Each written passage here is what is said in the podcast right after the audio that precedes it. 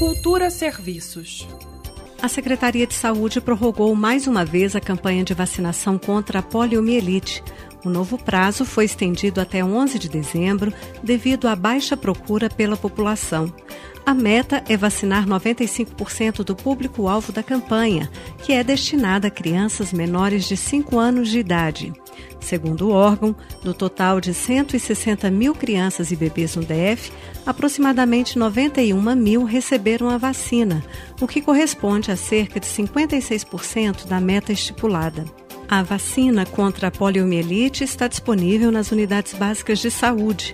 A lista dos locais pode ser consultada no site da Secretaria de Saúde em saude.df.gov.br. Lembrando que o novo prazo da campanha termina em 11 de dezembro. Flávia Camarano para a Cultura FM. Cultura FM